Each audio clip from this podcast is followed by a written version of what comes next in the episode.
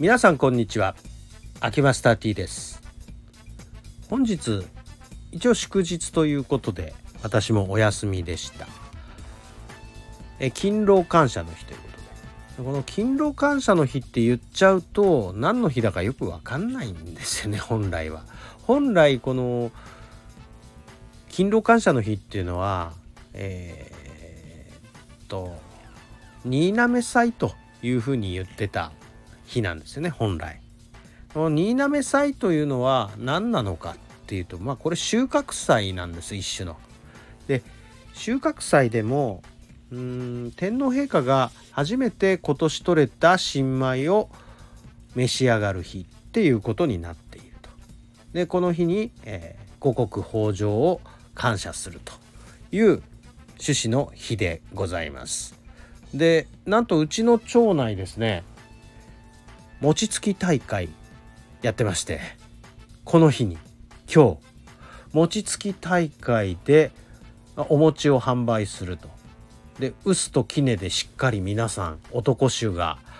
集まって餅をついておりました。なんと古式ゆかしいと、えー、感動した感じでございます、えー、山菜おこわなんかも出ておりましたね、えー、私そうなるとコンプリートしないと気にもうあの気が済まないたちでございますのでこの餅も、えー、大根餅きなこ餅あんこ餅で山菜おこわとちゃんとコンプリートしてしまいました。えー、こんないっぱいいつ食べるんだと明日も餅だなという感じでございます。で、えー、偶然私やっぱりこう新米というのをまだ手に入れておりませんで去年まあふるさと納税でまあ去年の米ですよね。今年の新米じゃなくて、えー、まだ小米を食べ続けておりまして、え、まあ新滑祭まで一応新米は我慢できたので、えー、新滑祭の趣旨に沿った形で、えー、今年も迎えることができましてまあ偶然っちゃ偶然なんですけど意識してたわけじゃないんですが。ということで、えー、今日は